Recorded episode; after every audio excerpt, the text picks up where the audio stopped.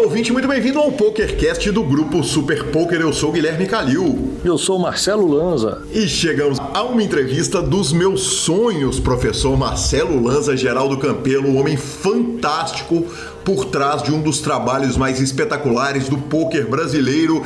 Durante tanto tempo quis trazer esse homem para cá e agora ele chega. Lembrando que o PokerCast é trazido a você pela Bodog, pela Suprema Poker, pela Pay for Fun e pela SX Poker. Perguntas, participações, sugestões, promoções e comentários. O nosso e-mail é pokercast.gruposuperpoker.com.br, Instagram e Twitter, arroba Guicalil e arroba Lanzamaia. Nosso telefone é 31 975 18 9609 para você que quer nos mandar áudios sempre pelo WhatsApp ou entrar no nosso fantástico grupão do Telegram e nós vamos direto para a nossa sessão de notícias, mas não sem antes falar da Suprema Poker e peço licença para um momento comercial, né? Aquele dinheiro clac clac de caixa automático, dessa vez super especial, porque pelo amor de Deus, Marcelo Lanza Maia, o que, que a Suprema não está fazendo? Não sei.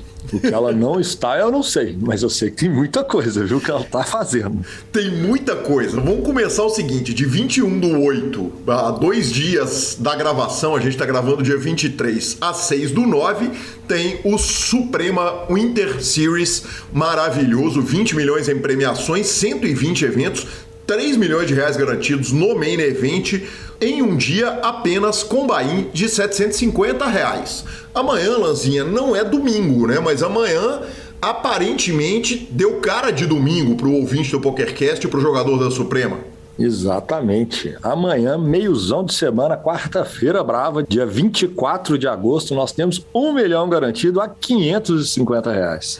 Que fenômeno, que fenômeno. Mais uma vez, mais um dos milhões que vão acontecer na Suprema do Big Hit. A gente vai deixar para falar lá na sessão de notícias. Mas chegou também o que eu carinhosamente chamo de a viagem de navio da Suprema, né, Lanza?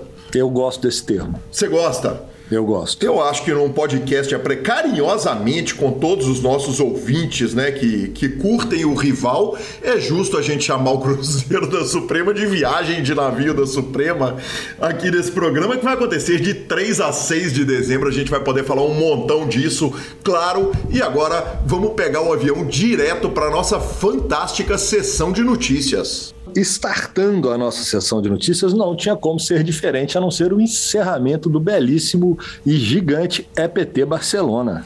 Lanzinha, e não podia ser diferente também a participação dos brasileiros nesse evento, né? Impressionante o resultado da brasileirada lá. Ah, o evento terminou com uma mão surreal no final, um Ford 8 contra Full de Valete, aquelas paradas que se botar num filme a gente diria que tá sacado demais, não é possível que isso vai ser verdade. E correndo direto para os brasileiros, né? Primeiro Neville Matheus, ah, caiu na terceira colocação do evento, quer dizer, pegou pódio, levou simplesmente 734.470 euros. E aí, Lança, claro que eu fui atrás daquela pesquisa de campo, né? Fui dar aquela corrida no Random Mob do rapaz.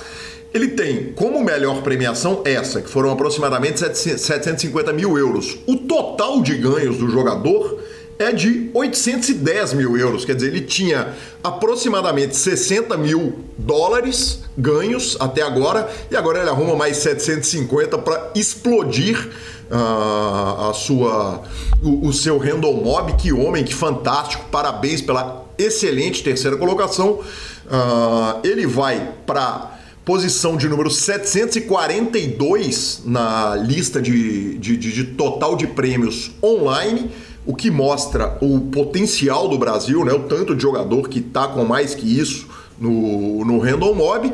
E o seu último grande resultado live foi em 2014, quando ele ficou na 47 colocação do Monsters Tech na WSOP e levou por isso 26.534. Mas se a gente ficou com a terceira colocação, professor, ficamos também com a quarta colocação, né? Grande menino Cova, né? Que monstro. Que monstro, cara. Olha, o Kowalski já tá convidado para voltar para o PokerCast. Eu espero que aconteça rápido essa entrevista. Eu espero que seja logo a entrevista, mas ele está tirando 10 dias de férias na Europa. Nós não vamos incomodar menino Cova uh, em plenas férias lá no, no, no, velho continente. Pela quarta colocação, ele levou 565.280 euros, também sua maior premiação ao vivo ele cresceu em aproximadamente 30% seu Renault Mob. O total de ganhos com ele, com essa premiação, vai para quase 1 milhão e 600 mil dólares e da lista de jogadores mais premiados do Brasil, ele está simplesmente na 11 primeira colocação. Falando um pouquinho ainda de Menino Cova, Lanzinha, uh, ele pega essa quarta colocação no Main Event. Ele tinha pego, a gente falou aqui no PokerCast, uma segunda colocação no Super Turbo Bounty, para 363 mil dólares lá na WSOP. A outra grande premiação dele ao vivo foi no 5.300 EPT Main Event também em Barcelona, lá em 2018, para quase 100 mil euros. E antes disso, também no EPT Barcelona, ele já tinha tido uma primeira colocação no 2.200 No Limit Holding para 93.701 euros. Que homem é meu ex-colega de time, Fabiano Kowalski era do Forbet, agora brilhando no samba. Fora da curva, né? Ele sempre foi. Eu acredito que the great times are coming. Eu acho que ele está só começando, ele já veio de um resultado ao vivo, né? Porque não vamos citar o online, onde ele já está mais do que consagrado. E ao vivo ele vende um, um, um vício no bracelete, ganhando quase 400 mil dólares, já emenda no EPT, arrumando quase 600 mil euros e não vai parar por aí não, viu? Não vai, Lanzinho. Uma coisa sensacional da transmissão foi que o Kova deu um hero call que terminou um dos dias do torneio. Ele elimina o sétimo colocado, o torneio pararia em seis. E o Felipe Fio, que é colega de time dele do samba, leu no sorriso do Kowalski que ele estava com vontade de dar o call de Ashai, ele acaba acertando o call maravilhoso. E, cara, Felipe, que é alta malandragem do jogo ao vivo, eu adorei ele ter na leitura do, do, do Kowalski. Cara, que sensacional. Parabéns, então. Parabéns à brasileirada toda que brilhou lá. Parabéns também ao português Rui Ferreira, que uh, teve seu maior resultado ao vivo também. O evento foi de 10.300 dólares de buy-in. Ele foi um dos high rollers, né? Aliás, vamos falar um pouquinho a respeito de todos esses high rollers.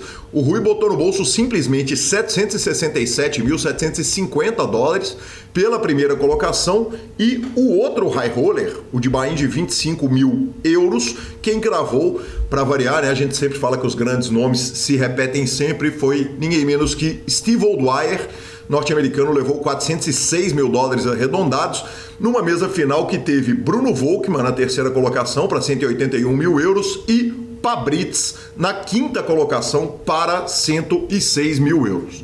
Agora, Lanza e ouvinte, uma coisa impressionante a respeito do EPT é o seguinte: Lanzinha, a gente vem de um tempo, né, cara, que as séries tinham poucos torneios, a quantidade de high roller, 25k euros, 50k euros, 10 mil euros Cara, que bizarro, né? Impressionante como a, a, a, a, comunidade de jogadores que jogam muito caro cresceu e existe demanda por esses torneios, né?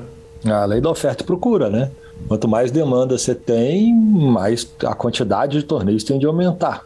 E não é diferente lá fora, como também não está sendo diferente agora no Brasil, né? Sim, perfeito, perfeito. Aliás, nice chamada do senhor o né? Já vamos chegar lá, já vamos chegar lá, mas não sem antes falar de Barcelona como destino turístico de pôquer. Cara, que destino de pôquer e destino turístico mesmo. Cara, que impressionante, que incrível, né? a, a, a o, o, como a comunidade do poker abraça Barcelona, vem batendo recorde atrás de recorde. A cidade é realmente maravilhosa, a cidade de Gaudí. Não dá para não ter o olho brilhando uh, ao ver chegar um torneio desse. Nosso querido Gabriel Grilo foi para lá e temos áudio de Gabriel Grilo contando suas impressões sobre o torneio. Vamos que vamos! Fala pessoal do PokerCast, aqui é Gabriel Grilo, editor-chefe do Super Poker, e a convite do PokerStars eu vou acompanhar um pouco do EPT Barcelona, essa etapa tão histórica. O EPT em Barcelona é sempre uma das principais paradas do circuito, né? Além de ser ali no verão europeu, é uma cidade muito legal de turismo, bastante praia, festas, então é claro que o pessoal se interessa muito e é claro que os brasileiros se interessam muito. Então não é surpresa que essa etapa tenha sido histórica aí, quebrado todos os recordes do EPT e creio que também histórica em números de brasileiros Eu estive lá também em 2019, mas realmente nesse ano o número de brasileiros que você encontrava nas mesas do EPT foi absurdo. É, em todos os intervalos, nos breaks, você via ali as rodinhas do pessoal, claro, jogadores de poker contando muita parada, analisando mãos, mas também ali sempre conversando, é, confraternizando. Então foi muito bacana estar lá acompanhando os nossos brasileiros em busca de títulos no circuito europeu. A estrutura é sempre aquela que a gente sabe dos eventos do Poker Stars, incomparável. É, para quem acompanha também a WSOP sabe que as etapas do EPT são diferentes, é um outro nível de estrutura, um outro nível de cuidado da organização. Então, mesmo aí com números gigantescos, com milhares de pessoas jogando, o evento corre sempre redondo e sem reclamações do pessoal. Então, é sempre aí um ponto positivo para quem pensa em jogar um evento no exterior também. O EPT, os jogadores são sempre tratados muito bem, né? E tivemos aí um fim que chegou quase a cereja do bolo, quase o segundo título brasileiro no meio evento do EPT, mesa final para o Neville Matheus e para o Fabiano Kowalski, dois craques aí do nosso poker, que infelizmente não trouxeram título, mas ambos aí com os maiores prêmios de suas carreiras. Então foi muito legal poder acompanhar, trazer um pouco dessa história aqui para o público do Super Poker através do Instagram e estar lá também torcendo para os brasileiros em loco. Esperamos estar lá na próxima oportunidade e, claro, seguir trazendo para vocês que acompanham o Super Poker, que também ou ouvem o PokerCast, um pouco mais sobre o desempenho dos nossos jogadores lá no circuito europeu, sempre em busca das grandes forras. Valeu, um abraço e até a próxima. Que homem, Gabriel Grilo, vamos que vamos. E Lanzinha, é impressionante, né, cara, como Barcelona se firma como destino de pôquer, né, cara? A comunidade inteira de pôquer do mundo olha para ele e outra coisa é o seguinte, é o PokerStars firmando ainda mais o seu nome no circuito de pôquer ao vivo, cara. Impressionante, fantástico, maravilhoso. Parabéns PokerStars por mais uma edição fantástica de EPT e até a próxima. Bom, e como eu mesmo já tinha falado na notícia anterior, está chegando o Big Hit. Cara, sensacional. E o Big Hit chega com o melhor slogan do mundo, né, Lanzinha? O longo prazo chegou. Que coisa maravilhosa, né, cara? Uh, one time, né? One, one time. time. Cara, que demais, que demais. O evento vai acontecer, a gente repete, de 25 a 30 de agosto. Provavelmente você está ouvindo esse programa no dia 24, então o famoso amanhã estarei transmitindo seis dias de torneios com premiações enormes, estruturas fantásticas e seis dias de transmissão com este que vos fala. Vale lembrar o seguinte: os menores bains ali são os torneios diários, que são de 3 mil reais, mas tem torneio de 10 mil, tem torneio de 25 mil, tem torneio de 50 mil. E claro que você, ouvinte do Super Poker, não vai perder. Essas transmissões vão ser absolutamente fantásticas. Marcelo Lanza traga pelo menos dois troféus para Belo Horizonte, um do senhor, um de Gabriela. Rapaz, do jeito que lá vai, se eu pegar ITM, eu já tô feliz, viu? Mas vamos, vamos, vamos, vamos tentar. É bom que a gente vive a experiência por dentro e pode contar para a turma que não vai poder participar, né? Estaremos contando com todas as suas impressões a respeito desse evento fantástico. Estou aqui da Argentina, uh, não vou poder estar presente na primeira edição, uma edição que certamente vai ser lembrada por toda a eternidade, mas obviamente estarei nas próximas. Bom, e falando em torneio grande, falando em bracelete, rapaz. Peraí, peraí. Como peraí, peraí. Ah. Interrompendo o Marcelo Lanza, falando em contas reguladas pelo PokerCast. Verdade, né? Como não, né? Como não? Como não, né? Mas que dó, hein? Que Nossa, dó. que dó. Que dó. Carlos Rox pega segunda colocação na WSOP Online. Naturalmente, eu falei com ele, acabei de entrevistá-lo, um cara fantástico. O evento foi o número 4, 1050 Bounty Deep Stack no Limit Hold'em. Uh, quem cravou foi o Jacopo Olivieri, da Itália, levou 97 mil dólares arredondados pela primeira colocação, numa mesa final que teve Brasil para tudo quanto é lado. Né? Na segunda colocação, Carlos Rox, atual entrevistado do PokerCast, 66 mil dólares. Ale Mantovani, o Cavalito, 42 mil dólares, aliás, está voando. Danilo Gomes ficou na quinta colocação e o Paulo Gonçalves ficou na oitava colocação, quer dizer, o Brasil, dos oito melhores jogadores, botou quatro uh, na mesa final. Impressionante, sensacional, cara. É impressionante o que o Brasil está fazendo. Impressionante o senhor já não ter perdido a sua aposta, que eu sei que você está torcendo para perder ela rápido. E não bastasse essa festa no evento número 4, Yuri Martins fez pódio no evento número 6, 800 dólares Monster Stack No Limit Hold'em. E pela terceira colocação, fieldzinho de quase duas mil entradas, o Yuri levou 97.410 dólares. Esse eu vou te falar, viu, Lanzinha? A luz acendeu ali no three-handed, ele chegou a ficar gigante. Precisava de um sorrisinho do baralho para o Brasil ter pela primeira vez um jogador com três braceletes. Infelizmente não foi dessa vez, mas não está longe a chegada desse terceiro bracelete do Yuri, não, viu? não está longe e não está longe da chegada do segundo bracelete na série, né? Do, é, do Brasil em geral, porque nós estamos falando de seis eventos, onde a gente teve o bracelete do Caiafa, tivemos três HUs, se eu não me engano, e o pódio do Yuri, quer dizer. É, é um massacre. Né? É um massacre, é um massacre, cara. É, é bizarro, é bizarro, é difícil. A gente fica repetindo isso, né? Mas é difícil imaginar, para quem estava no poker há 10, 15 anos, como a gente está de mídia aí, 14 anos, cara, imaginar que o Brasil chegaria a esse ponto é simplesmente maravilhoso, simplesmente inacreditável.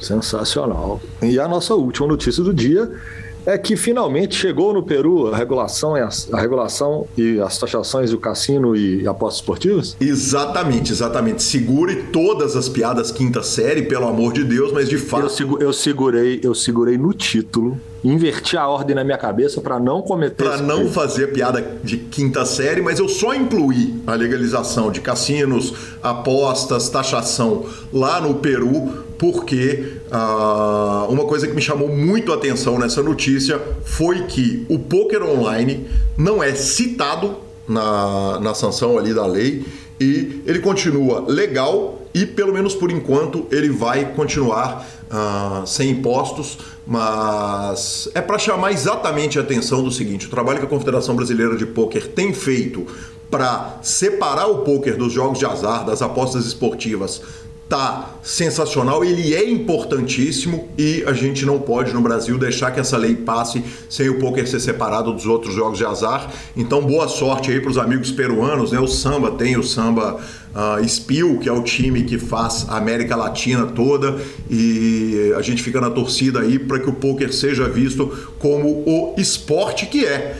E a gente vai para nossa entrevista com Geraldo Campelo, mas não sem antes falar da Pay for Fun que é o seu método de pagamento com cartão pré-pago e sites agregando todos os dias. Lanzinha, não vou citar o nome porque não fui autorizado, mas um querido amigo espectador me ligou essa semana e falou: Cara, tô precisando sacar da Bodog, será que o cartão da Pay for Fun saca lá? que a carteira da Pay for Fun saca lá. Eu falei, cara, pera aí que são 300 sites, não é possível que você vai ter a conta tão ruim que logo na Bodog eles não vão ter. E obviamente tá lá, então para depositar, para sacar, para transferir dinheiro de site para site. Claro, a Pay for Fun também conta com o seu cartão pré-pago e corra lá, abra sua conta e abra pelo link do PokerCast. Ficamos com a palavra de Rodrigo Garrido.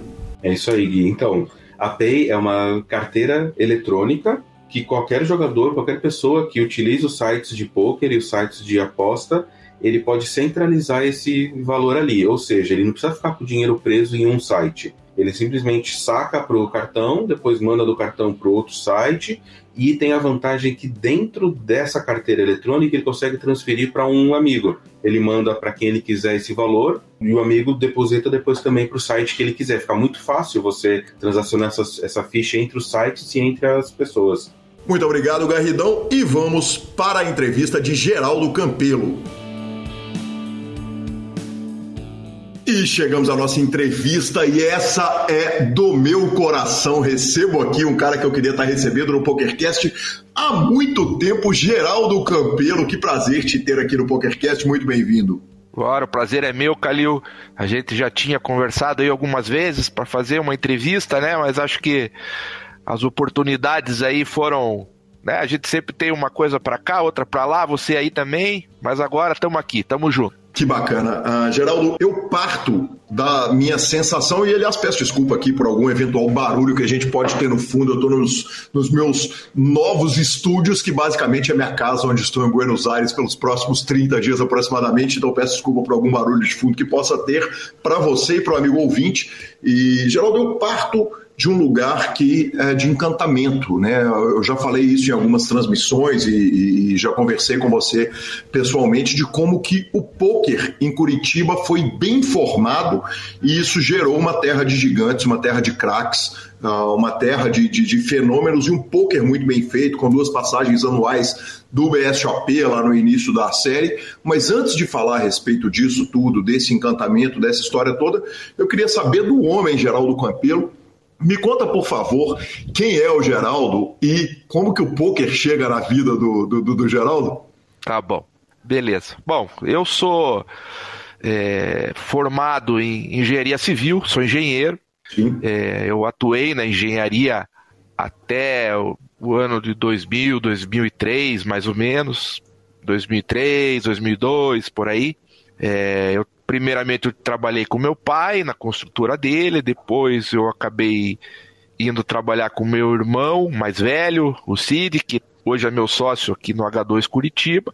Mas a gente passou por alguns problemas na construtora na época e tal, e a gente acabou tendo que fechar. E aí eu fui é, trabalhar com um conhecido meu, amigo meu de infância, que tinha uma empresa de recuperação de crédito, é, na parte de INSS e com depósitos compulsórios. E eu fiquei lá com ele uns dois anos, 2003, 2004, e foi nessa época que o poker apareceu. Sim. É, eu sempre gostei muito de, de jogar, é, qualquer jogo, tá no sangue, eu sou muito competitivo, eu fui atleta de, de futsal profissional e então acho que a competitividade tá, a competitividade está no meu sangue. É, e quando começaram as transmissões dos torneios lá na ESPN, bem no início, eu fiquei maluco. Eu queria saber como é que era aquilo, não entendia, porque o pessoal que começou também a transmitir no início, também não sabia como é que era. E aí a gente, a internet ainda era, era bem. não era o que é hoje, né? Não tinha, Sim, não tinha o Google ainda, a gente não conseguia se informar direito. É, mas a gente foi começando a, a, entrar no, no meio. Era a época do Orkut. Né? Tem gente aí que nem sabe o que é o Orkut. Né? Sim. Os meninos de hoje. E aí a gente começou a fazer contatos e, e eu comecei a tentar descobrir como é que era. E fui mexendo. E aí eu lembro que é, eu acho que o primeiro torneio na ESPN que o CK comentou foi aí que a gente começou a ter um pouquinho mais de noção do que era. E aí o CK também começou a, a indicar alguns, alguns artigos, alguns tinha muito pouco livro naquela época, mas já tinha, né? Inglês. E aí eu comecei a, a tentar me, me inteirar do que como é que funcionava aquilo. Nesse meio tempo começou a, a, a, ter aqui um pessoal em Curitiba que fazia torneio. Até não me lembro nem como foi, mas eu acabei descobrindo que ia ter um torneio aqui em Curitiba e fui participar. Era aberto, fui lá, participei, e aí foi paixão à primeira vista mesmo, né? Aí que eu, eu já estava meio empolgado com o negócio só de assistir, você imagine daí depois de jogar, né? Arrumou um dinheiro? Quer dizer, aquela velha história da primeira vez que foi jogar, arrumou um dinheiro eu, ou não? O pior é que arrumei. que homem maravilhoso! Sem saber, mas é que a, a, vantagem é que ninguém sabia muito o que estava acontecendo também. Sim, claro. Então era todo mundo ali meio novato. Eu acabei ficando em quarto lugar naquele torneio. Que sensacional. E aí, a partir disso, eu comecei a, a tentar me inteirar mais mas só que esse pessoal que organizava era assim, a cada dois meses, a cada três meses. É, eventualmente tinha um evento em Santa Catarina, daí a gente pegava o carro e ia para lá participar. E eu achava aquilo um pouco para mim. Eu queria mais.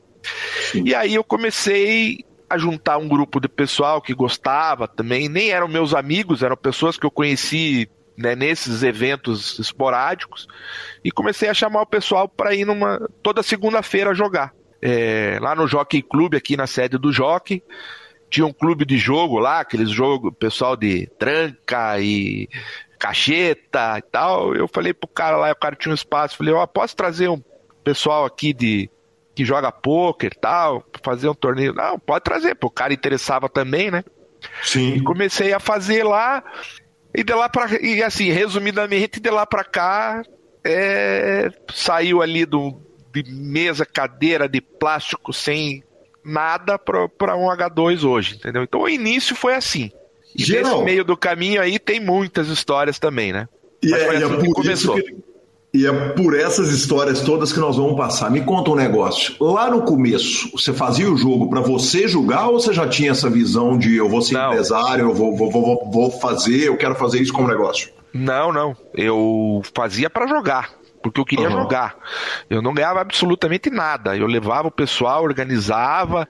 A, a gente já é, chegou lá a dar 50 jogadores numa segunda-feira lá, já nas primeiras vezes que eu fiz.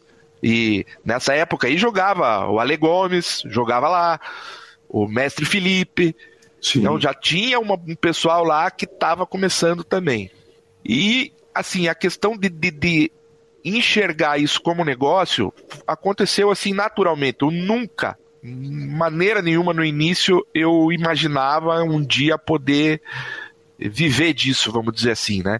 Eu, eu fazia realmente porque eu gostava e porque eu tinha vontade de jogar mais do que existiam torneios por aqui. E quando que essa chave vira? Porque muito cedo o Geraldo já vira um, um, um, um empresário de, do, do, do, jogo e com os cuidados todos que nós vamos tratar a respeito disso. Aliás, já de cara já agradeço Felipe Balaban por me ajudar nessa pauta. Mas quando que vira a chave e que você começa a olhar, quem sabe isso pode ser um negócio? Porque é. não, não, tinha nem muito aquela cabeça nessa né, essa cabeça naquela época, né, Geraldo? Não. É, inclusive você falou aí do Balinha, né? Conhecido como Balinha, o Felipe Sim. Balaban, meu amigo particular, meu irmão, meu sócio, inclusive em alguns negócios do poker. É uma pessoa especial para mim. Uhum. É, mas foi assim, é, nessa, nesse início, eu andei tendo que mudar de lugar, porque eu fazia algumas vezes, né? Os eventos, é, até que eu caí na churrascaria de um amigo meu que depois veio a ser sogro do Balinha. Uhum. E, e mas que a gente já tinha amizade muito antes do Balinha. E, e ele tinha uma churrascaria e as churrascarias aqui em Curitiba têm a, a o costume de não abrir na segunda-feira. Sim. Então eu chamei ele e falei, ó, interessa, tal, eu tô com dificuldade de lugar, porque eu vou num lugar, daí os caras não gostam ou querem participar do reiki, não sei o que tal. Eu falei, ó, minha proposta para você é o seguinte, eu faço aqui, só que é, o reiki, ele é para as despesas aqui. A gente, eu não ganhava nada nessa época. É, não tem como tirar dinheiro do reiki para dividir entre a gente. É, é para pagar as despesas e tal se divertir. Mas você, como dono do lugar, você vai vender tua bebida, vai vender tua comida e nós fazemos o negócio junto. Interessa? Interessa. Uhum. E aí eu comecei a fazer lá. E, e ali a coisa começou, até por ser um lugar mais central, um lugar assim de fácil acesso aqui em Curitiba, ela, ela deu um, um boom ali. É, a gente conseguia botar 70 pessoas no, no restaurante e toda segunda-feira era lotado. A gente fazia um torneio e depois, na época, não tinha nem cash game ainda. A gente fazia city goals. Depois que acabava, o, o, pessoal ia caindo do torneio a gente ia montando city goals. E até 7, 8 horas da manhã, toda segunda-feira. Ele vendia bem.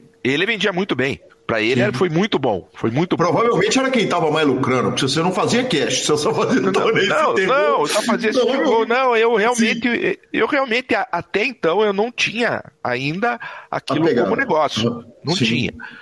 E aí isso, isso foi assim, eu me lembro que foi mais ou menos na metade do ano e tal. E quando virou o ano. Isso 2004? É, 2004.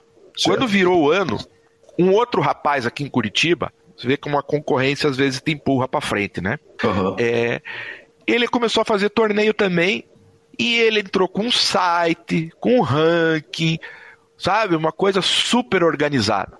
E aí eu falei, bom, se eu continuar, se eu quiser continuar fazendo, eu vou ter que me adaptar. Vou ter que partir para isso aí também. Isso aí daí vai me tomar mais tempo, vai tomar mais investimento.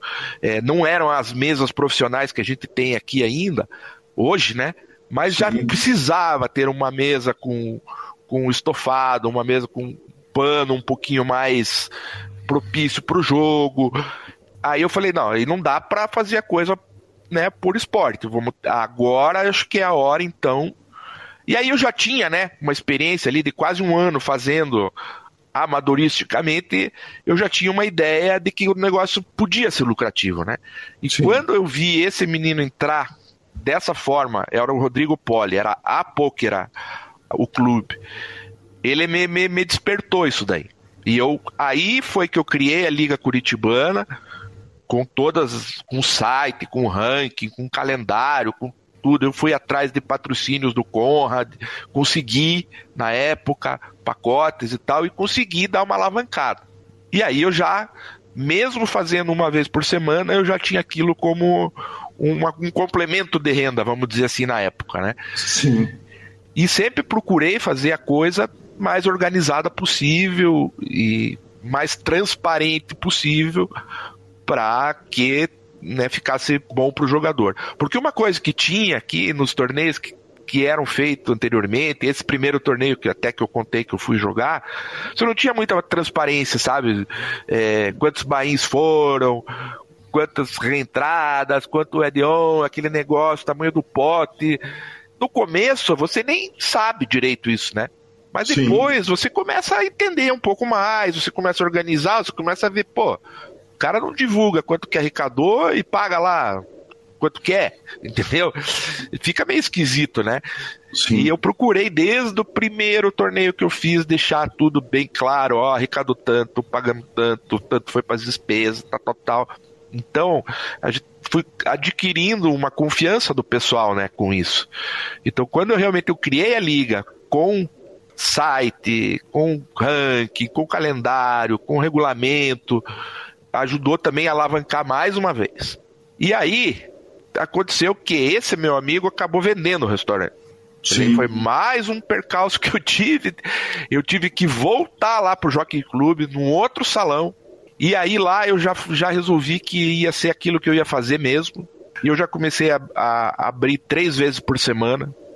fazia sábado, domingo e segunda. Uhum. É, praticamente ficava o fim de semana inteiro lá. É, aí já começou a aparecer o cash também, formava muito pouco, mas formava. E eu não tinha despesa, né? Era Sim. eu com fichário embaixo do braço, é, uma pessoa para ajudar, porque ainda não tinha dealer, eram os próprios jogadores que davam carta. Então o negócio foi evoluindo, foi, né, foi crescendo e foi se estruturando aos poucos, né? E aí, por último, depois do Jockey Clube, aí eu vim para a sede que foi a mais conhecida da Liga Curitibana, que foi em cima do restaurante Botafogo, uhum. que eu fiquei ali quase oito anos, nove, dez, quase dez anos. Sim. E lá cresceu muito também, né? lá porque também era um lugar bom, um lugar central, estacionamento. E aí eu já comecei a abrir mais vezes por semana, até que culminou que estava abrindo todo dia. E aí a coisa vai, né? O mercado vai ter solicitando, né? Ah, daí já, no, já lá já não comportava mais. Aí é, eu fui pro, lugar que eu tô hoje, que é o lugar do H2, mas eu fui para lá ainda como Curiti Liga Curitibana. E aí, dois anos depois, a gente fez o acordo com o H2 e assumimos a bandeira H2 também aqui em Curitiba. Assim, resumidamente, foi isso que aconteceu, assim, desse, dos, vamos dizer, dos, dos, locais e da, e da caminhada, né? Bacana demais. Geraldo, é, uma coisa, uma pergunta que me vem com muita naturalidade, porque a gente acompanhou o poker em diversos estados no Brasil. Né? É, é, modéstia à parte, eu falo com muita tranquilidade o seguinte: você estava lá antes de mim, mas muito pouca gente estava antes. Antes é. de eu estar, tá, antes do Lanza tá, né? É verdade. É, A gente, a gente nós, somos, nós somos dinossauros, né? Dinossauros, exatamente. Eu falo que quando a gente começou no poker, os Peter, o, o, tinha Peter, pterodátilo em vez de valete no, no, no, no baralho, né? É verdade. E, e, e, e muitos estados, eu não estou falando especificamente de Minas Gerais, apesar de Minas Gerais ser um desses exemplos, muitos estados olharam e falaram o seguinte: peraí, torneio não dá dinheiro. Se tem gol, não dá dinheiro. Cash barato dá o mesmo problema do cash caro e, e, que, que é até uma coisa que a gente vai entrar ali um pouco para frente. Mas, quer dizer, de repente começaram a aparecer os jogadores de cash game caro e a gente viu nos estados, em vários estados do Brasil, o organizador, a figura que fazia a sua posição, o que você tinha uh, de posicionamento comercial em Curitiba viraram e falaram o seguinte, cara, entrega o torneio para os meninos aí, vamos fazer o cash caro aqui, que é isso que vai dar dinheiro, é isso que vai me dar retorno imediato, que vai me trazer um, uma grana de verdade. E o que tornou Curitiba um ponto fora da curva no Campeonato Brasileiro, e aí eu vou voltar a reiterar um ponto o seguinte: em 2008, 2009, 2010, não é que o BSOP passava por Curitiba. O BSOP chegou a ser, em alguns daqueles anos, duas paradas do Campeonato Brasileiro, né? Tinham duas idas por ano. É verdade. Uma no primeiro semestre e outra no segundo. E outra no segundo semestre. E, e, e, e, Curitiba, obviamente, é uma cidade muito menor que Belo Horizonte, muito menor que Brasília, muito menor que o Rio de Janeiro, nem se fala. Uh, enfim, menor do que um monte de cidades que, inclusive economicamente, são mais uh, prósperas por causa do próprio tamanho da cidade, por causa do, do, do, próprio tamanho de população. E Curitiba destacava no poker, tanto que houve uma briga entre Curitiba e São Paulo, quem tinha mais campeões de BSOP. E se fazer Curitiba equilibrar com São Paulo, pelo, ou se não equilibrar, pelo menos brigar tá. ali relativamente perto de São Paulo, diz muito a respeito do seu trabalho. Me fala um pouco a respeito desse olhar para a categoria de base, para o jogo barato, para a formação de jogo. Eu falo. Bom, eu acho que isso aí é, não, não, não, não tenho nenhum pudor de falar que talvez tenha sido por acaso, sabe, Calil? Uhum. É, por acaso, talvez também não seja, também eu esteja me depreciando demais, mas é assim, eu, eu nunca quis fazer dinheiro rápido com o poker. Uhum. Né? E isso é uma coisa é, da minha personalidade e, do, e, dos negócios que eu tive, entendeu? Nunca quis, é, ah, tenho que ganhar em seis meses o que eu posso ganhar em seis anos, né? É, eu acho que o poker é a mesma coisa. Eu acho que esse é, esse detalhe do pessoal querer, não, o torneio não me interessa, é, só quero cash, tal. Eu acho que é uma visão nesse ponto, entendeu? Eu acho que o erro é esse nesse ponto, a pessoa querer ganhar dinheiro rápido. Outro ponto que eu acho é que eu sempre gostei muito, como eu falei, eu sempre fui competidor, sempre fui é, competitivo, sempre gostei de jogar, mas eu também sempre fui, sempre gostei de organizar as competições. Então, desde menino, no, no colégio, eu, eu, organizava os campeonatos de futebol, é, Copa do Mundo, eu organizava bolão, sabe? Essas coisas assim. E aí, isso caiu que nem uma luva para um organizador de, de torneio, né? Você bolar os torneios, saber que, poxa, que aquele torneio tem que ser um pouco mais barato para atingir aquele público, um pouco mais caro de vez em quando, tal. E isso eu fui adquirindo essa experiência aos poucos, mas era uma coisa que me dava muito prazer fazer o calendário, sabe? Eu era o diretor de torneio. É, uma coisa que eu fiz também, eu sempre fui muito rígido com regra, entendeu? O que eu vejo muito, vi muito e ainda uhum. vejo é o seguinte: o estrela do clube faz o que quer, entendeu? Ele, é, ele pode mostrar as cartas do lado, ele pode ir, ir, no, ir no, nas queimas, olhar as queimas. Eu falo, não, no meu clube não tem isso na, na, no meu jogo não vai ter. Porque se você abre um precedente é, para um, você perdeu a, a credibilidade, você perdeu a, a, o pulso do negócio. Quando a pessoa vê que você está cobrando aquilo de todo mundo, é, você é mais respeitado. Então, acho que tudo isso somado, eu acho que ajudou no fato de eu conseguir juntar uma clientela grande, é, o jogo não ser caro, o jogo não machucar o jogador, é, ele poder em vez de ir no clube uma vez por semana, ele podia ir três, quatro vezes por semana. É, eu acho que isso ajudou muito a crescer a, a minha clientela aqui, né? O, a, o número de jogadores em Curitiba. Então, eu acho que no início, eu acho que foi isso que fez a diferença. E sempre tem gente pedindo, né? Ah, esse torneio é muito barato, queremos um torneio mais caro, mas você vai ver na pirâmide, é, dois pedindo torneio caro e enquanto tem 20 lá prontinho para jogar o torneio barato e que vai te dar o mesmo, mesmo resultado e às vezes até mais fácil de você conduzir. Então, na minha visão, é isso, Lance. Acho que foram esses três fatores, sabe? É, eu gostar muito de fazer o que eu fazia, privilegiar a, a saúde financeira do jogador, e acho que também a questão de eu ser rígido com regras e estar tá sempre acompanhando o que estava acontecendo no São Paulo, ou até às vezes fora do Brasil, é, para inovar em torneios e também manter a, a regra e a ordem da casa. Eu acho que isso aí foi é a minha opinião. Geraldo, você assumiu a posição de cartola imediatamente, quer dizer, parou de jogar? Ah, na hora que você passou a organizar, você parou de, de jogar completamente? Porque você tinha que ser diretor de torneio, tinha que estar organizando, controlando caixa, controlando o é. clube. Muito rápido você largou? Não, o pior é que não. Eu ainda continuei jogando ainda bastante. É lógico que depois de um tempo você começa a pegar pessoas para te ajudar e, e, vai se organizando e vai se estruturando, né? Sim. É, eu acho que o, realmente que eu deixei de jogar mesmo, acho que deve fazer assim. Assim, jogar. A gente joga de vez em quando, obviamente, né? Mas assim, jogar seguidamente, constantemente, deve fazer uns 5, 6 anos já. E a oportunidade de aprender fazendo é um negócio bem encantador, né, Geraldo? Porque você pega um momento que as pessoas não estão, quer dizer, que ninguém sabe ainda direito, né? A própria questão de regramento de torneio é, era um negócio complicado ali naquele começo, né? A gente não tinha acesso à informação como se tem hoje, né? Não, com certeza. É, era muito difícil. E acho que, e como eu falei, né? Eu acho que esse, esse fato de eu ter corrido atrás, eu ter me informado, eu ter buscado conhecimento, né? Eu acho que isso aí ajudou muito a que o poker fosse em Curitiba disseminado e o pessoal tivesse confiança de, de, de ir jogar, porque o pessoal que, que, que de hoje, o pessoal que joga há, há 3, 4, 5 anos, eles não tem a menor ideia de como é que era 15 anos atrás. Sim. É, né, eu tive problema em casa, quase me separei, porque começo era complicado você passar a noite fora.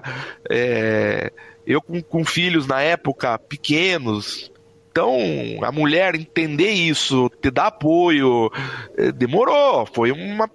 Acabou ficando tudo bem, mas foi difícil, não foi fácil. Então, mas é como eu disse, eu, eu gostava muito do que eu fazia.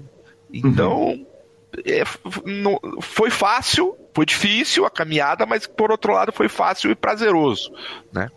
E aí nesse caminho a gente tem muita gente que ajudou, né? Então a gente aqui se for falar né, não, a, vai acabar vai ser feita com ah, toda com certeza, certeza, né? Com certeza, porque são 15 anos, né? E, e muda muito, as pessoas que estão junto com você acabam mudando, mas tem muita gente que me ajudou que sozinho também você não consegue nada. Eu dei os primeiros passos sozinho, mas depois é, teve muita gente que me ajudou. Perfeito. Eu queria falar um pouco mais a respeito dessa questão de privilegiar o jogo barato, porque, porque isso faz parte de sair daí de Curitiba o Yuri, que eu imagino que deve ter passado pelo clube menino. Sim, o Yuri, o Yuri jogou, jogava freehall com a gente. Sim, exatamente. Não, e tanta gente, tantos gigantes do poker que já temos agora com quase 250 edições do PokerCast, citam a Liga Curitibana como um, um, um lugar de formação. Esse é um orgulho. É, é e, e, e, Geraldo, isso aí é um negócio seguinte, que é, é, é, a quantidade de vezes que foi citado, que a Liga foi citada aqui no PokerCast, é um negócio que é inacreditável, né? E, e pelo tamanho dos jogadores que, que, que, que citam uh, o seu trabalho. Vamos falar um pouquinho a respeito dessa questão, dessa consciência de jogo barato? Você falou o seguinte: ah, no final das contas, vai fazer o jogo barato, já vai fazer o jogo caro, vai dar a mesma coisa. É claro que tem uma série de problemas para fazer jogo caro, né? Você tem uma questão de crédito no poker que é uh, sempre complicada, sempre foi um problema no poker brasileiro, mas, mas o Balaban, quando eu estava preparando a pauta e conversei muito com ele, ele falou: Gui, a consciência que o Geraldo tem de vamos fazer o jogo barato, vamos fazer um jogo uh, uh, duradouro para que o jogador possa como você disse, né, em vez de frequentar uma vez por semana, frequentar três vezes por semana, o, o Balaban disse o seguinte: o Geraldo, se não me engano, até hoje não faz o marra de cinco cartas, quer dizer, cuidou muito, ou pelo menos segurou o quanto deu o, o Omar de cinco cartas no clube. Conta um pouquinho a respeito dessa consciência de vamos manter, vamos segurar, vamos, vamos formar jogador primeiro e vamos cuidar do jogador para que ele tenha saúde para longo prazo? eu acho que eu aprendi isso na prática, sabe, Calil? Uhum. É, é uma coisa que eu fui aprendendo à medida que eu fui tomando mais experiência no, no poker.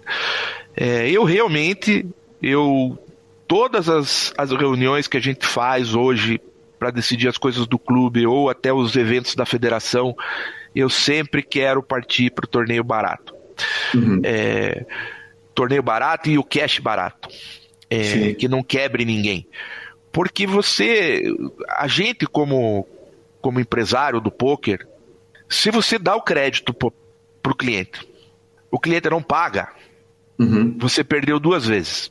Você perdeu Sim. o dinheiro e você perdeu o cliente. Porque o cliente vai jogar no, lugar que ele não está devendo. Porque se ele uhum. tiver é, isso, quer dizer, estamos falando genericamente, né? Obviamente que tem alguns clientes que não fazem isso. Né? Sim. Mas o cliente vai jogar, ele vai preferir, grande maioria deles vai preferir não jogar que ele, num lugar que ele não está devendo. Porque claro. aí ele, se ele não vai ser capado, se ele ganhar, ele vai, ele vai levar. Se ele for no meu clube, ele vai, vai ganhar e não vai levar. Vai ficar para uhum. pagar o, o para trás dele. Então, nisso você tem que ter duas, é, duas coisas. Você tem que tentar preservar o jogador, tentar saber qual é a vida do jogador, se ele é um cara que pode perder mil ou se ele é um cara que pode perder cem mil. É, e você tem que ter o, o teu clube, os teus eventos tem que fazer com que o cara queira voltar no teu clube.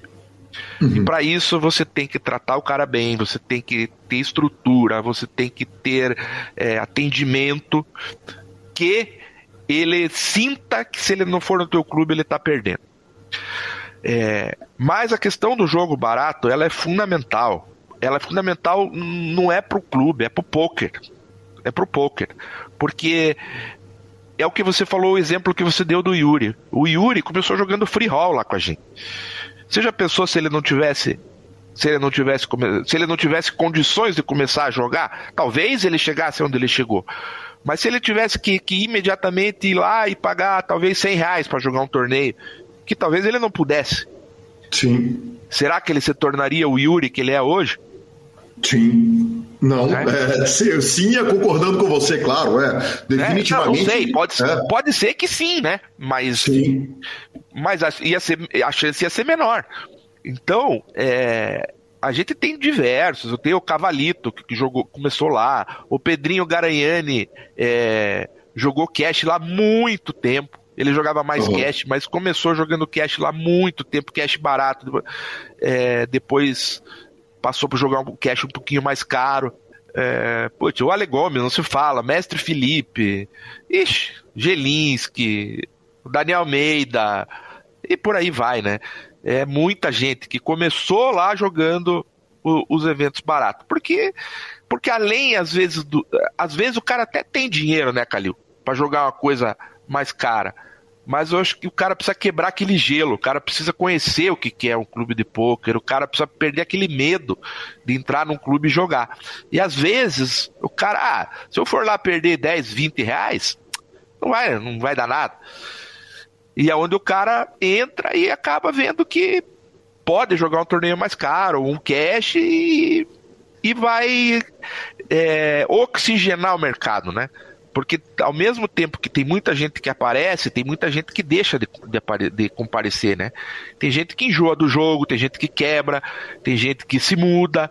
Então você precisa estar tá sempre criando um público novo. Se você ficar só com aqueles marmanjo, é, é, manjados, você acaba acaba funilando de um jeito o teu, o teu público que você não tem mais field para fazer as coisas.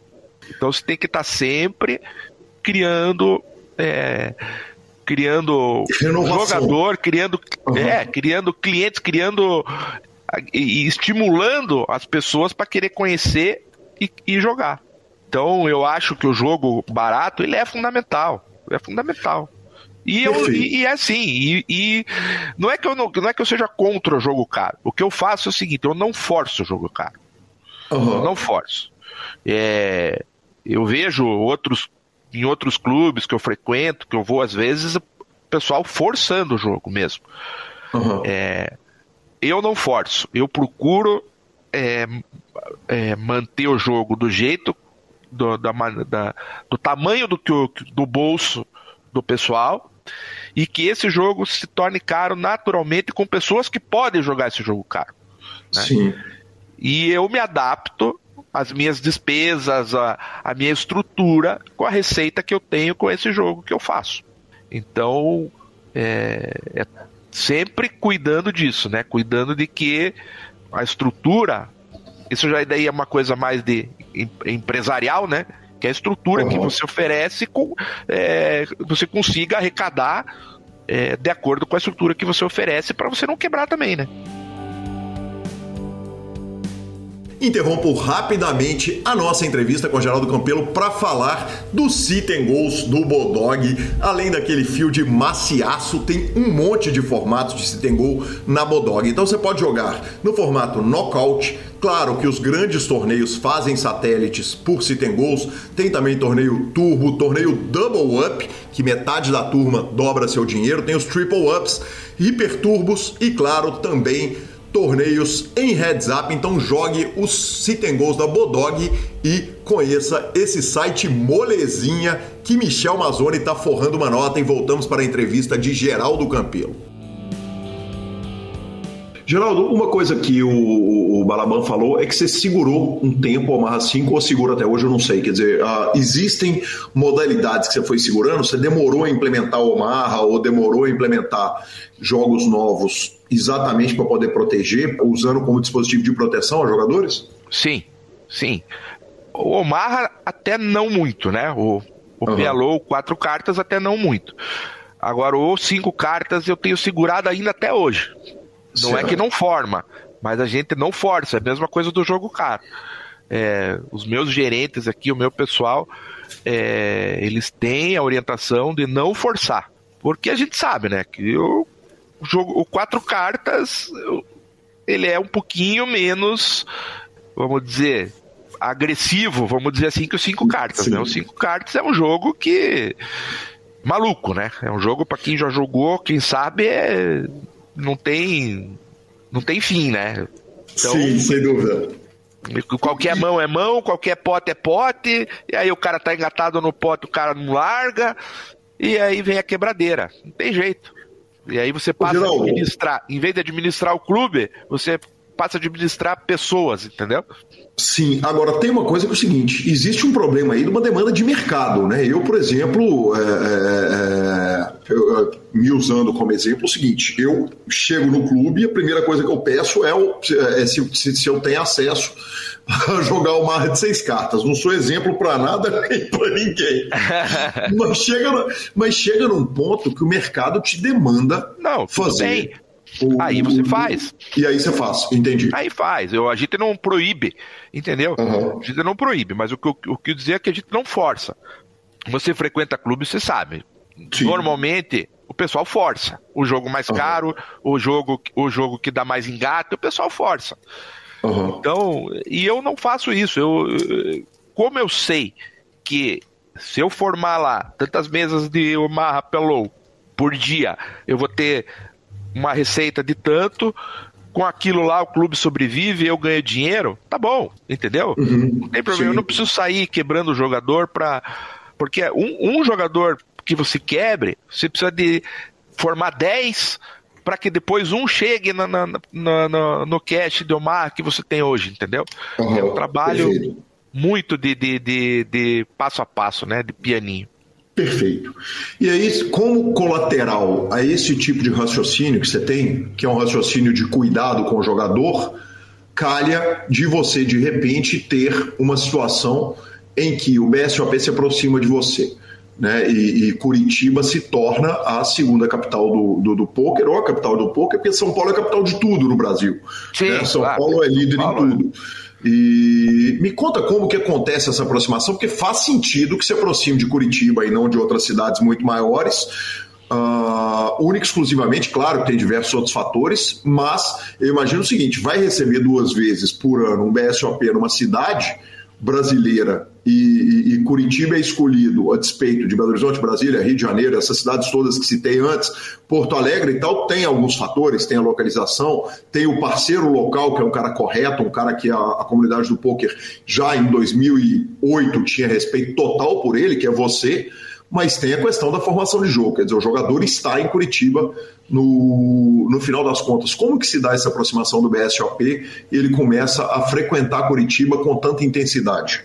Bom, é, vamos dizer, minha aproximação maior foi com o Federal, né, obviamente, é, e na verdade quem nos colocou em contato foi um mineiro, o Oswaldinho.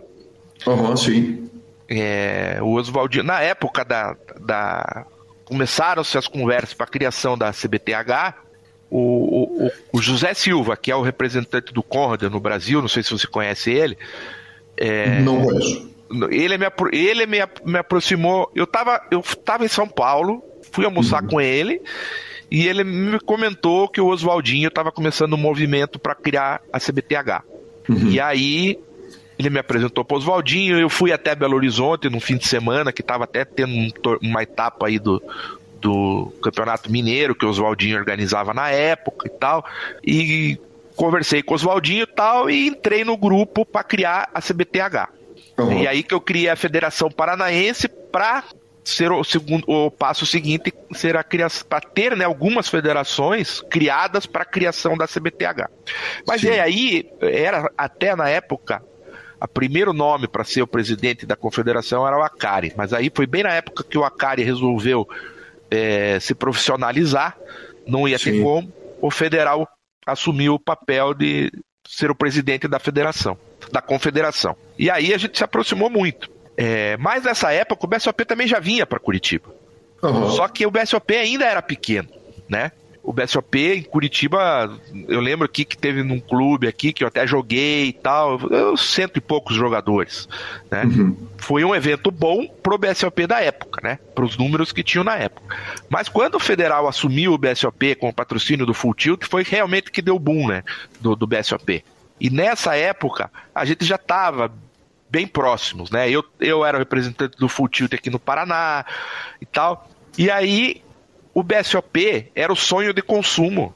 De, do, do o, o, jogador de pouco tinha dois sonhos, né? Um era o BSOP, que era aqui no Brasil, e o outro era Vegas. Em justiça ao BSOP, os dois sonhos continuam exatamente o mesmo, né?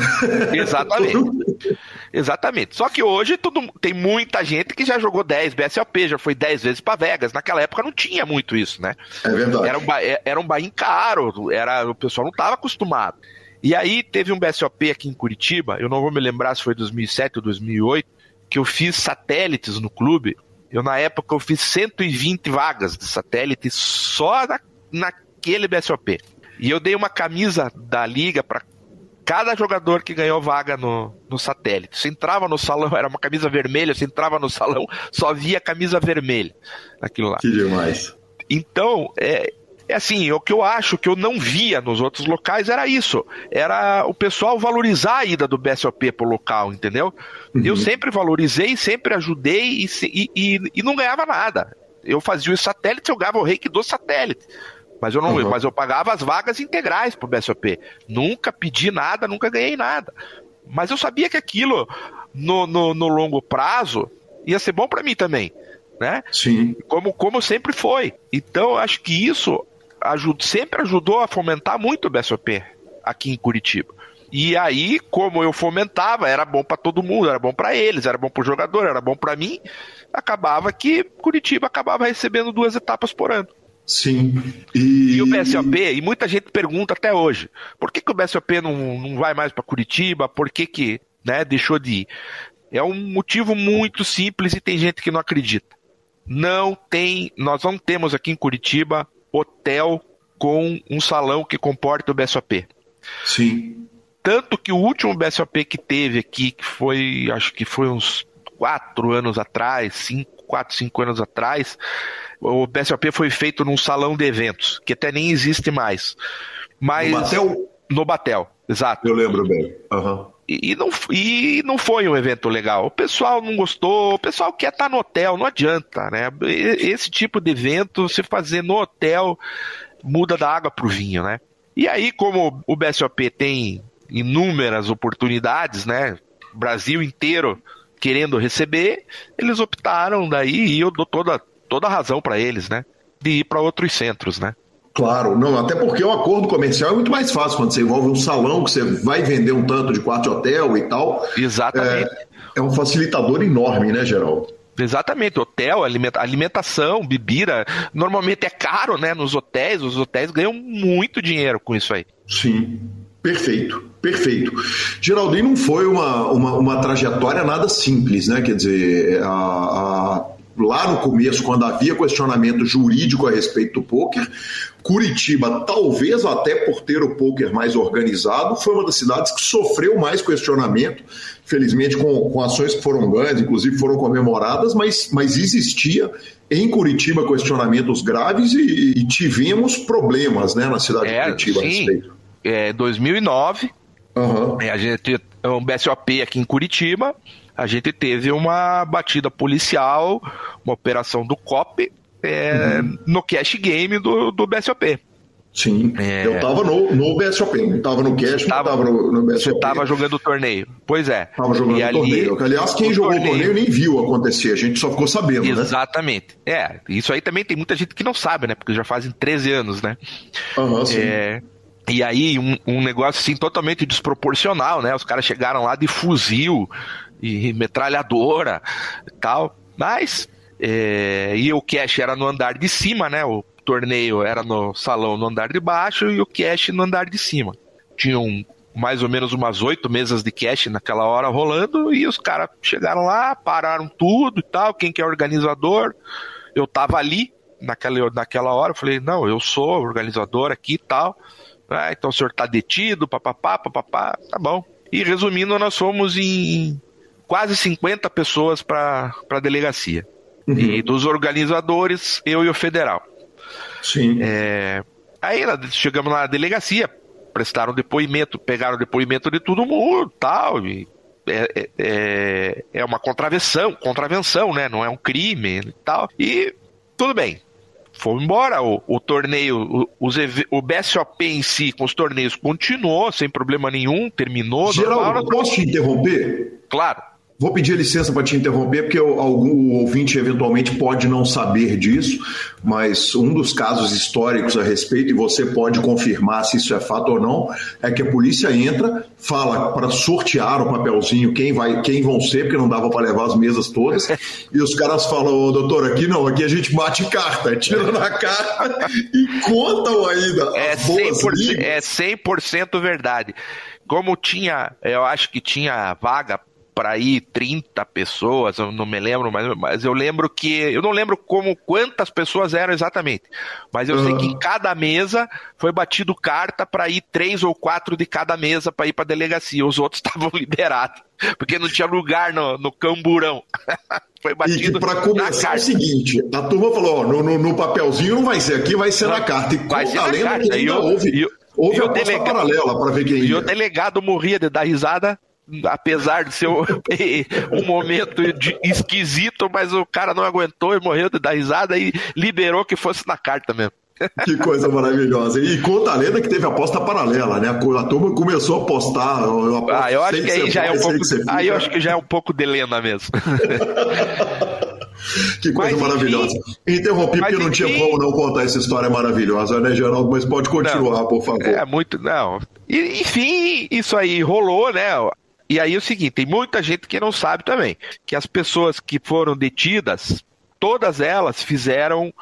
É, chama-se um, um transa, é, transação penal. Ela que é, é pagaram uma cesta básica ou, ou, uma doação e ficaram livres do processo. Eu uhum. e o uhum. federal, nós conversamos muito e chegamos à conclusão de que não adiantava a gente fazer isso. Porque se a gente uhum. fizesse um acordo desse, a gente ia estar tá sujeito a no dia seguinte os caras irem lá de novo e, e principalmente eu de Curitiba, né? ia ficar sujeito a qualquer momento a polícia resolver ir lá e fazer tudo que fez de novo. Eu falei, Quer não, dizer, eu acho que chegou. Eu entender, vocês estariam concordando que vocês estavam fazendo alguma coisa errada? Não, esse que é o, esse que é o X da questão, por isso que todo mundo faz. Uhum. Todo, não, você não, você não, é, é, assim, ela é extinto, ela é extinta, ela não é julgada, nem uhum. a favor nem contra. É como se não tivesse existido nada entendeu? A gente estaria livre, mas a gente estaria também, por outro lado, é, sujeito àquilo aquilo acontecesse novamente a qualquer momento. O que que eu fiz? É, eu e o federal, né? Fizemos. Nós sentamos, apertamos a mão e falamos não vamos aceitar essa transação. Nós vamos pedir uhum. para que esse processo seja julgado, para a gente ter uma decisão judicial. Vamos ver Sim. o que, que vai dar nisso. Que a gente estava muito seguro de que a gente ia ganhar. Uhum. Todo mundo chamou a gente de louco, né? Meu advogado aqui chama de louco.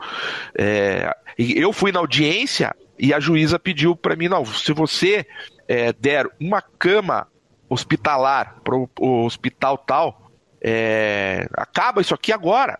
Uhum. Eu falei para ela, excelentíssima, falei: eu dou a cama, uhum. mas eu quero ter uma decisão. E aí expliquei para ela, eu já te entendi. Então nós vamos tocar esse processo para frente e tal. E culminou que a gente acabou ganhando, né? Sim. É, inclusive pegamos o dinheiro que foi apreendido de volta, pegamos muitas das coisas que foram apreendidas no dia de volta. E até numa das reuniões da CBTH eu fiz a entrega simbólica pro federal do cheque da devolução do dinheiro, foi bem bacana. Mas foi um passo assim que é, na época parecia uma loucura, mas eu e o federal a gente estava bem consciente de que a gente tinha que fazer, a gente estava lutando por uma coisa que a gente queria que, que fosse legalizada, que fosse aceita. Se a gente, numa hora dessa, a gente, né, não, vou pelo caminho mais fácil, talvez a gente não tivesse chegado onde a gente chegou hoje. Então, é, é uma coisa assim que eu me orgulho bastante de ter feito e, e eu, federal, a gente tem esse laço aí que vai ficar, que vai ficar para sempre, né? Porque acho que não seria muita gente que teria coragem de, de fazer o que a gente fez. Sim, porque podia dar ruim. Quer dizer, a gente. A, claro a gente, podia. A gente, como comunidade, tinha apoio da CBTH, tinha o corpo de advogados, já tinha o laudo do, do, do Molina, lá da Polícia Civil de. São Paulo, mas por, é, é, é, é, no final das contas, quer dizer, vai cair num juiz que é um ser humano ali, né? E que, e que pode ter compreensões, até preconceitos, eventualmente, uma, uma série de, de, de, de questões relacionadas ao jogo. E você sabe que a promotora, o primeiro parecer dela foi parecer para condenar, né? Mas antes da, da, da, sentença, ela reformulou o parecer dela. Ela falou: ó, eu a princípio eu era achava que isso era jogo de azar, é, tinha outro entendimento, mas depois de ter alguns esclarecimentos, ler algum material, não lembro exatamente o que ela falou, ela voltou atrás e pediu o arquivamento do processo. E aí a juíza acompanhou e morreu ali. Mas foi uma vitória, assim. Foi a primeira, né? Nesse tipo, né? Do, do, do poker nacional, acho que foi a primeira. Então a gente. Essa é uma passagem que eu tenho muito orgulho de ter. Perfeito. Teve. A, a, a, gente brinca o seguinte: que quando o cara tá com problema, não vem ninguém ajudar, mas o poker é meio inverso disso, né, Geraldo? Quer dizer, quando, quando a gente está com problema, quando a gente está em apuros, normalmente as pessoas que são apaixonadas com poker, que são, que têm carinho com poker, e, e, às vezes até pessoas bem relacionadas, locais e tal, olham para o poker e falam: gente, se eu puder ajudar a esclarecer, se eu puder ajudar a. a quer dizer, houve ajuda nesse processo inteiro? Teve, teve muita gente que se propôs a ajudar, até se precisasse politicamente, muita gente que se, se propôs. Uhum, Mas que depois legal. que estava lá da, na justiça, não tem muito o que fazer, né? Você depende Sim. realmente da promotoria e da justiça e da juíza. E graças a Deus a gente conseguiu convencê-las, né? Sim, que legal. Geraldo, e aí é o seguinte, a gente chega num ponto que uh, o Paraná é, como a gente disse, né, um, um, um se, se, se, Curitiba não é uma cidade que em população é a maior, é a cidade que tem alguns dos maiores nomes do passado do poker, o maior nome do presente do poker, que é o, Yuri, uh, Yuri Martins, Yuri Zvielewski, que é um gigante e é um uh, grande parte disso é seu trabalho, é a sua obra que possibilitou isso. Eu queria que você falasse um pouco, quando você olha para o poker no Brasil, olha a importância do estado do Paraná no Brasil, no, no, no poker brasileiro, olha a formação de field, olha tudo que acontece é, no poker nacional, a importância do estado no cenário. Eu queria que você falasse um pouco a respeito do seu sentimento, porque imagino que deve ser um, um negócio que bota um sorriso no seu rosto todo dia. Ah, com certeza, Calil, com certeza. A gente eu tenho muito orgulho do trabalho que foi feito. É, como eu disse lá no começo, teve muita gente que ajudou, mas eu tenho muito orgulho mesmo. É, eu, uhum. eu sei, modéstia à parte, que foi um trabalho bem feito, um trabalho feito, como eu, eu já disse também, é, com carinho, uma coisa que eu sempre gostei de fazer. E, assim, eu acho que por exemplo, os dois campeonatos brasileiros de equipes que nós ganhamos, ganhamos esse ano agora de novo, acho que é, são assim o, o, coroamento desse trabalho, sabe? Uhum. De você ter ali uma seleção apesar de ter nomes como o Yuri, como o Pedrinho Garanhani, como é, o Cavalito, como outros aí que estavam em Vegas durante uhum. a disputa, você tinha mais quatro, cinco times aqui que você podia formar para competir de igual para igual lá com o pessoal, entendeu? E acho que isso é, é gratificante também, você saber que, que realmente você criou um, um sabe, se abriu as portas para que as pessoas pudessem conhecer esse mercado e tem muita gente hoje vivendo disso, muita gente bem sucedida. É, os times, a gente tem aqui em Curitiba, né, tem o, o Midas, que é acho que o mais bem sucedido aqui de Curitiba, o Daniel Almeida e o irmão dele, o Caio, faz um trabalho fenomenal. É, mas tudo isso, o é como eu disse, o Daniel e o Caio começaram lá jogando free roll, foi lá que eles conheceram. Então eu acho que a, a, o grande mérito é a gente ter a, eh, mostrado para muita gente uma coisa diferente, uma coisa que eles uhum. não conheciam e que ali abriu a, a mente e abriu as portas para eles para que se tornassem o que são hoje, né? Sem dúvida nenhuma, sem dúvida nenhuma. Geraldo, é importante a gente citar né, aos, aos, aos jogadores. O Dan Almeida estava em Las Vegas e ainda assim ele foi, ele foi treinador da seleção? Foi. Ele estava ah, lá. Perfeito. É, aí, porque ele tem sido nos últimos anos aí, ele que tem sido treinador, né? Eu falei com ele, ele falou: eu vou estar tá em Vegas. Eu falei: não tem problema. Você está em Vegas, você monta, se escala. escala. Exatamente. Não tem o, o, o técnico que está suspenso, fica na arquibancada. É uhum. isso aí. Eu, eu fiquei lá, coordenando o pessoal lá, acompanhando, e ele de Vegas lá, que, que quando começou a chegar a reta final, ele estava quase entrando no telefone e vi, vindo para o Brasil de volta. É, mas ele que montou tudo, a equipe, ele que, que escolheu os jogadores, as modalidades. Ele esse ano não deu, mas você, você viu o, tra o, trabalho que o Daniel faz é uma coisa assim incrível, cara. É, nos outros anos que, que teve o sorteio no dia anterior, sorteio do, do, dos lugares, das mesas, ele uhum. pegava cada mesa e, e, estudava cada jogador da mesa e passava para os meninos. Os caras já sabiam com quem que ele ia jogar, como é que era, como é que não era. É, não é à toa que o Midas é a potência que é hoje, né? Sem dúvida nenhuma, um dos poucos times que tem uma divisão específica de pôquer ao vivo, né? Isso é muito legal. Isso é, é muito legal, isso tem muito a ver com o, o, o, o próprio trabalho, né? Uh, a seleção foi formada pela Daiko Toviese, pelo Nelepo, pelo Gui Ramos, pelo Rei Alisson, uh. O, o, o o, e Andrei. Andrei Luiz. o Andrei. Exatamente. Perfeito. É, que bacana. O Andrei é um desses nomes aí que eu posso falar também que começou lá atrás. O Andrei, o Sage e o Santiga, que era o trio, né? Começaram jogando lá atrás, free roll, tal. Ele, ele, ele até conta que, putz, que eles tinham que dividir o táxi para ir jogar e tal.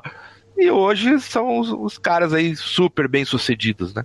Que bacana, que incrível. Me conta um pouquinho da festa, porque uma parte dela eu pude participar, né? Duas ou três cervejas eu tomei ali pela conta do Geraldo, que eu não ia perder essa oportunidade, já que nós perdemos, em parte, né? A nossa eliminação foi causada muito pelo estado do Paraná, que foi tão bem nos, nos duelos contra a gente. Eu, pelo menos, fui lá tomar uma cerveja no dia seguinte, claro. É verdade.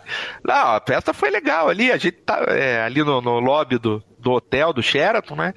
Uhum. Mas você, você participou, eu também, depois que você saiu ali, eu já, já fui embora, a gente comemorou junto e, e foi bacana o sequela junto ali, a gente deu muita risada, né? Fazia tempo que a gente não conversava, foi muito bacana. Foi muito bacana.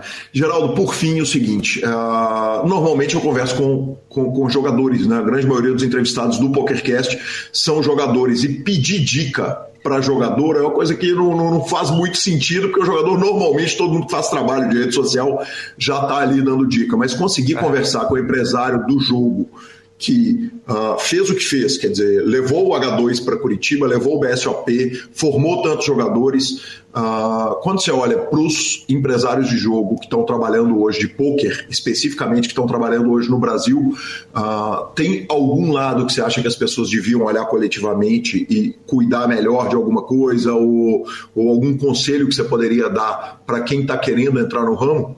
Olha, eu acho que. Bom, para quem quem está querendo entrar no ramo, eu, eu acho que a pessoa tem que olhar muito o mercado local, não uhum. se empolgar muito com o que vê em outro clube, porque uhum. isso eu vi acontecer aqui em, aqui em Curitiba diversas vezes. A pessoa vai no, na liga curitibana que já está há 10 anos, olha lá, pô, isso aqui é uma mina de ganhar dinheiro. Aí o cara uhum. vai lá, investe e tal, não tem não tem experiência, não conhece o mercado e acaba se dando mal. É, então eu acho que se a pessoa for investir, abrir um clube, ela que pense dez vezes e tente estudar o mercado, talvez olhando com um pouco de pessimismo, não com muito otimismo. Uhum. para o mercado. Esse é, é um conselho que eu dou para quem vai abrir.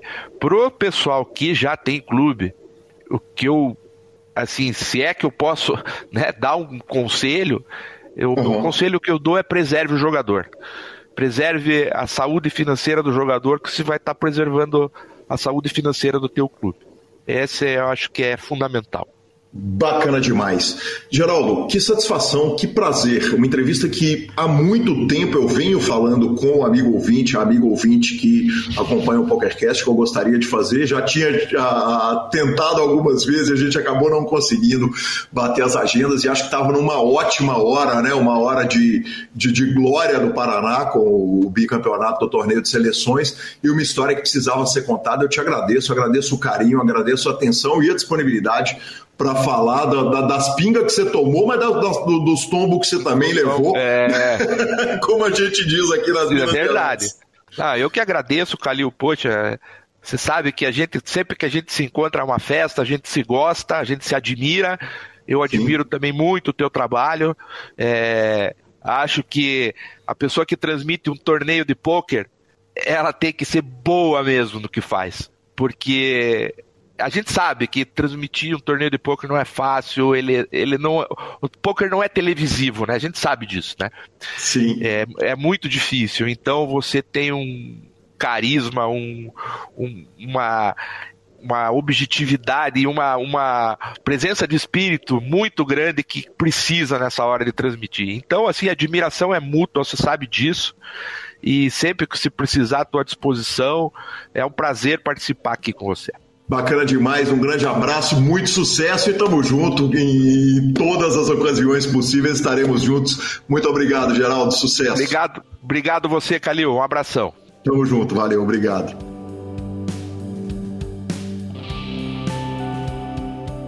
Marcelo Lanza, sensacional, sensacional. Que história, não podia, a gente não podia deixar de contar da invasão da polícia no BSOP, pelo amor de Deus, né, cara? Isso é uma das histórias mais antológicas do poker brasileiro.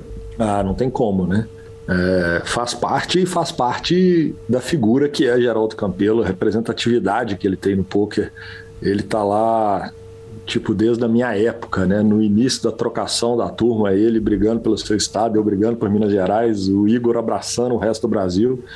E é importantíssimo, né? Peça fundamental para a gente chegar onde que a gente chegou e pô, nada mais do que é, sei que já tentou outras vezes, mas nada, nada melhor do que tê-lo no programa nesta edição.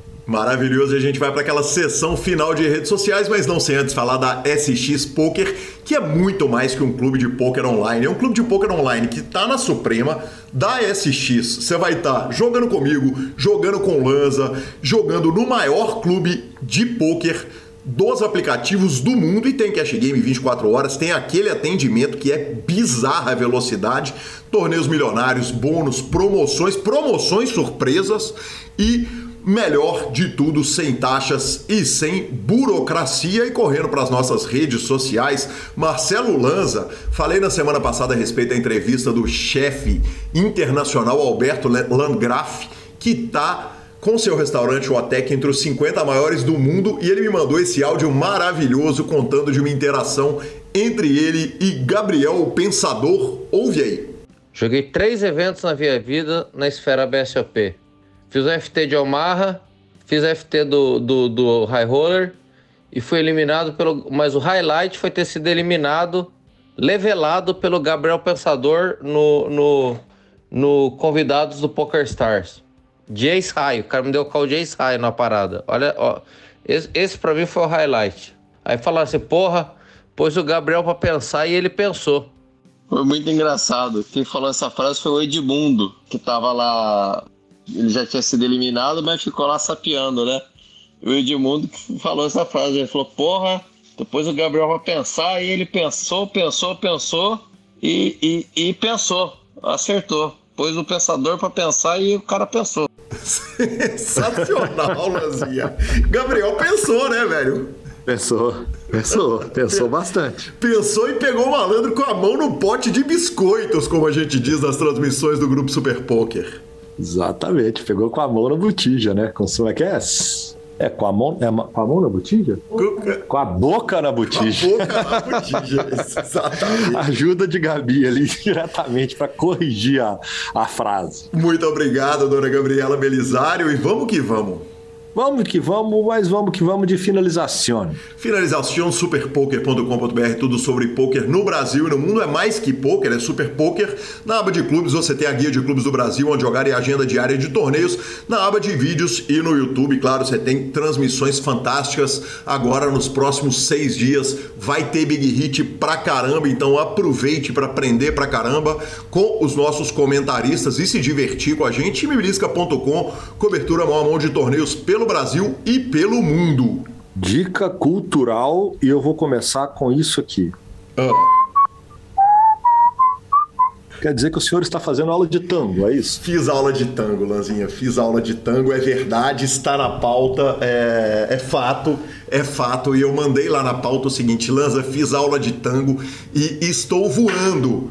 Mas a verdade é o seguinte, cara, a dona Vanessa que tá aqui sentada ao meu lado e é minha aluna de poker, tá jogando lá no SX Poker, tá jogando lá na Suprema, tenho ensinado ela a jogar, não me deixa mentir. Cara, sou um vexame completo, vou levar cinco vidas para aprender tango e já desisti na primeira aula, acho que tem que partir ou para um novo instrumento musical, para alguma coisa mais fácil, tipo salsa. Tipo, sal, salsa deve ser bem fácil também, viu? Fica a dica. Olha, eu vou te falar que tem chance de ser mais fácil e eu tomei uma concordada aqui ao meu lado com a cabeça de Dona Vanessa que, que me deu até tristeza, viu, professor? Vou te falar que não foi bonito. É, é, é, o, famo, é o famoso. É, é, é sobre isso. É sobre isso, é sobre isso. E os quase 20 dias que me faltam em Buenos Aires, com possibilidade de serem esticados até novembro, não vão ajudar em nada então, vou te falar o seguinte: vou, vou, vou, vou, vou falar o seguinte. Li um livro chamado Ramones em Argentina,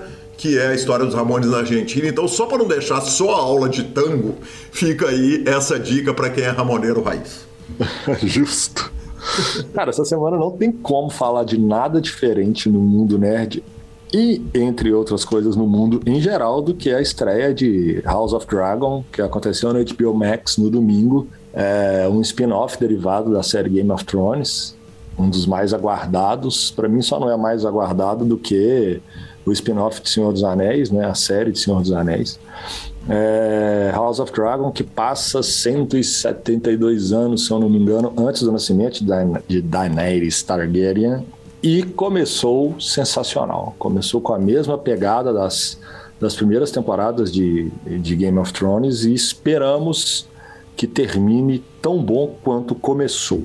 Mas e uma coisa que sempre me chama atenção, né, cara? Eu não sou um cara do Senhor dos Anéis, já falei isso, sofro muito bullying dos ouvintes, mas 172 anos, né, cara? Como são específicas as coisas de Senhor dos Anéis, não, né? Mas, então, é só para deixar claro, não é de Senhor dos Anéis que estamos falando.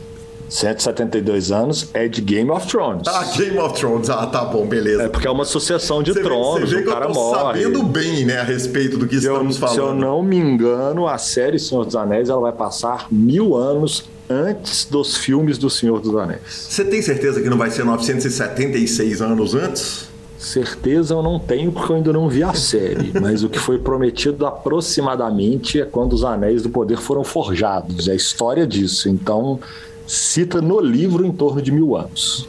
Mas pode ser 994, pode. Arroba Gui Calil e arroba Lanza Maia são os nossos Instagrams e os nossos Twitters. Lembrando, o PokerCast é trazido a você pela Suprema Poker, pela SX Poker, pela Pay for Fun e pelo Bodog. Estamos no Spotify, Deezer, YouTube, Amazon Music e todos os podcast players. Nos indique, nos dê cinco estrelas, mande esse link no grupo da família e a edição é do maravilhoso Rodolfo Vidal. Um grande abraço a todos e até a próxima semana. Valeu!